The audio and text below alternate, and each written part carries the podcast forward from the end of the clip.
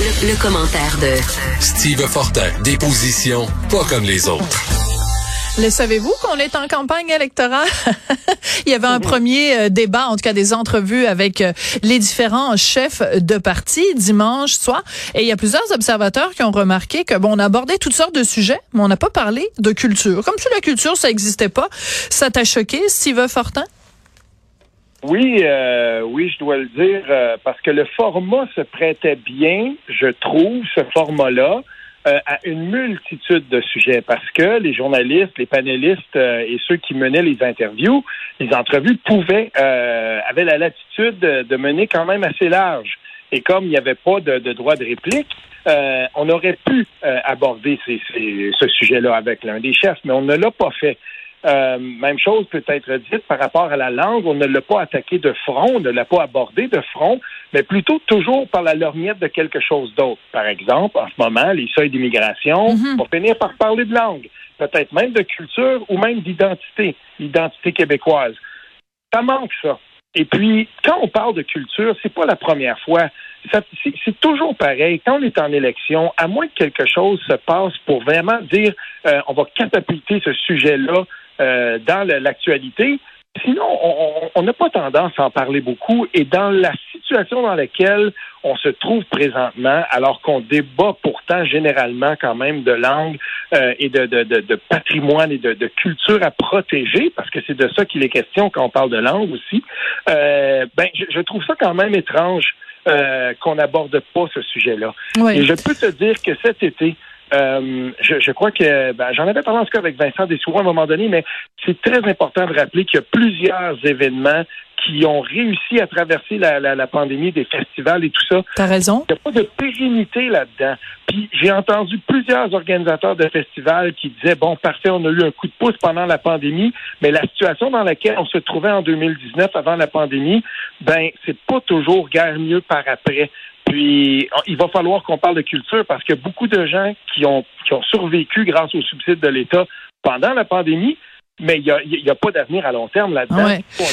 Là. Mais je vais faire l'avocat du diable, ok? J'adore avoir cette position-là, Steve. Euh, je vais je vais faire l'avocat du diable.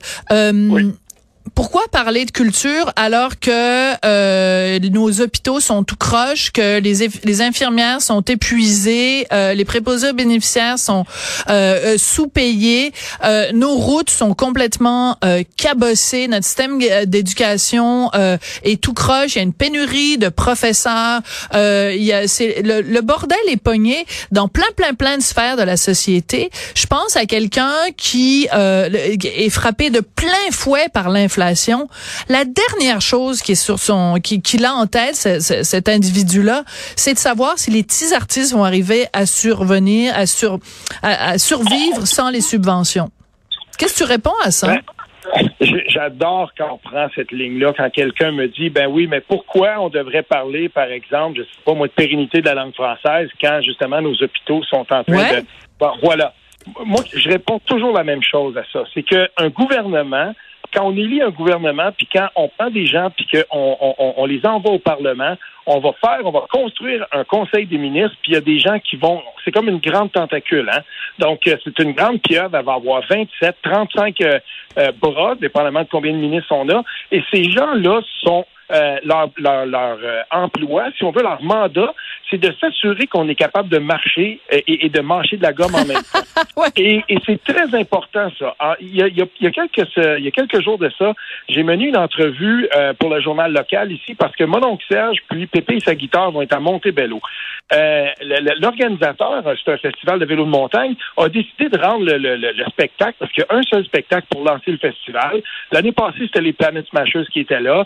Cette année, et c'est gratuit. Puis, il, arrive parfois que oui, on fasse travailler les artistes, ça leur donne une occasion de venir à Montebello, et Dieu sait que Montebello, avec le Rockfest, il y a plusieurs personnes qui sont passées ici et aiment y jouer. Puis, on a configuré ça, les gens qui s'occupent de ça ont configuré ça pour euh, que ce soit gratuit et que ça attire du monde. Ben moi, j'ai entendu, parce que j'en ai parlé pas mal dans le coin ici, puis c'est le fun que mon oncle Serge soit là et tout ça, puis c'est gratuit, puis on va y aller. Et, et c'est drôle parce que tout à coup, tu n'es pas en train de te demander, parce que là, tout le monde tourne en même temps. C'est la, folie furieuse. On a réouvert les salles et tout ça. C'est un spectacle gratuit dans le coin. Ben, on, a une réponse. Là, les, organisateurs ont une réponse phénoménal et, ils se disent ben ok c'est le fun tu sais. Le fait qu'on a rendu ça gratuit les gens vont venir. Puis la culture c'est pas juste les, les, le théâtre les plus petits qu'on voit l'expérimental ou les gros les la culture c'est un tout. Puis dans la semaine qu'on va vivre cette semaine ben moi j'ai un ami enseignant qui se disait ben c'est tough la rentrée tout ça. Puis ben c'est le fun. Il y a un show vendredi soir gratuit on va être là on va on va passer à autre chose parce que on le sait comment ça, comment ça va dans nos écoles. On est parents, des amis sont parents, des amis sont dans les hôpitaux et tout ça. Mais la culture aussi, c'est la plus belle soupape qu'on a. Voilà. Pour être capable, de temps en temps, de dire attention, c'est pour la santé mentale, c'est pour le bien-être de tout le monde qu'on fait ça. Et, pendant la pandémie, et pendant la pandémie, ça nous a tellement manqué. Tout d'un coup, on, s'est rappelé, il y a des gens ils se sont rappelés, ah tiens, c'est le fun d'aller au cinéma. Ah tiens, c'est c'est c'est sympathique de pouvoir aller au théâtre. Ah, aller voir des spectacles de musique. C'est comme euh, ça a pris la pandémie, donc l'absence des artistes pour que les gens ah, se rendent compte à quel point ils sont importants il faut que je te parle d'un spectacle que j'ai vu en pandémie. Oh, très, très, très, très, très rapidement. Tu as 30 secondes. OK, ben écoute, Michel Rivard, euh, son show là, sur sa vie, il est venu le présenter euh, à Gatineau, à la salle, dans, dans grand, la grande salle à Gatineau. On était espacés, on avait des masques, je détestais ça. Et pourtant, les larmes coulaient. Les larmes coulaient parce que j'étais tellement saisi par ce beau spectacle-là de Michel Rivard qui parle de lui, de sa vie. C'est magnifique. juste, juste de retrouver ça. L'origine de mes espèces. C'était tellement, tellement bon. Non, c'est la culture, c'est essentiel. Ben, écoute, euh, je pense que ça aurait, euh, tu devrais euh, aller parler aux gens qui organisent des débats. Écoute, il va y avoir un face à face à TVA. Espérons qu'à ce moment-là, la question de la culture et que la question de la langue aussi sera abordée, mais vraiment de plein fouet et pas simplement comme un, à côté et un sous-sujet, parce que quand même, c'est ça qui fait que le Québec, c'est le Québec, puis qu'on continue à survivre à l'intérieur du grand tout canadien. Merci beaucoup, Steve Fortin, chroniqueur et blogueur au Journal de Montréal, Journal de Québec.